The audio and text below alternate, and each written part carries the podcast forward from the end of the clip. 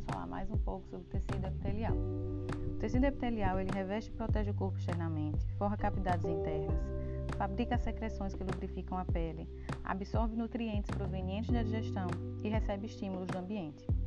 Esse tecido ele é avascular, ou seja, ele não possui vasos sanguíneos. Ele recebe nutrientes e gases respiratórios a partir do tecido conjuntivo, logo abaixo da camada de tecido epitelial. Esse tecido ele se divide em dois tipos: epitélio de revestimento e epitélio glandular. O epitélio de revestimento ele protege o corpo contra atritos, desidratação, substâncias tóxicas presentes no ambiente e entrada de microorganismos. Quanto ao número e aparência das camadas, eles podem ser simples, estratificado ou pseudoestratificado.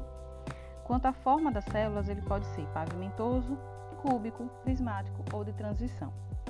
O epitélio glandular ele possui função secretora e pode ser de três tipos: exócrina, que libera uma secreção, como a glândula sudorípara, que libera o suor, endócrina, que libera hormônios, que veremos mais adiante, ou mista, como o pâncreas, que tanto libera o suco pancreático como libera hormônios como a insulina e o glucagon.